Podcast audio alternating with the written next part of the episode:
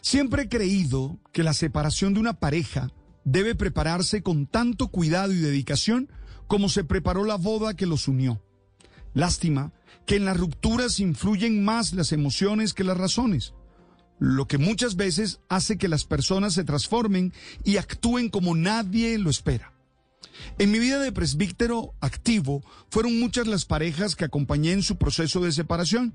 y una de las frustraciones que me pullaban el corazón era que muchas veces los que sufrían las peores consecuencias eran los hijos.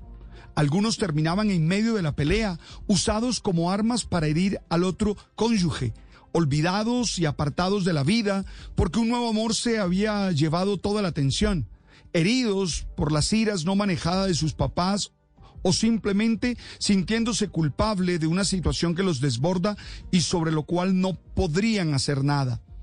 Por eso ayer, cuando los medios españoles reseñaban el acuerdo al que llegaron Piqué y Shakira por la custodia de sus hijos y la manera como van a seguir relacionándose con ellos, creí que era una gran oportunidad para que todos los que están en momento de separación y tienen hijos entiendan que es la razón y la sensatez la única oportunidad para hacer que esa desagradable experiencia no se lleve como un tsunami emocional a los menores, sino que se les permita construir de la mejor manera posible su proyecto de vida.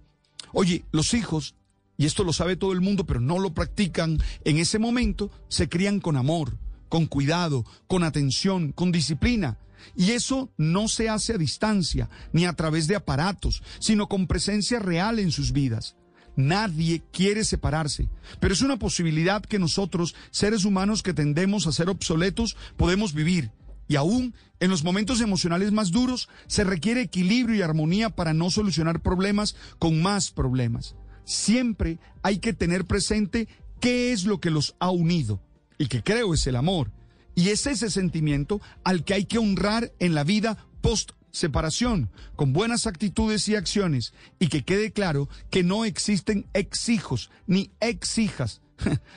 Siempre se es padre y madre.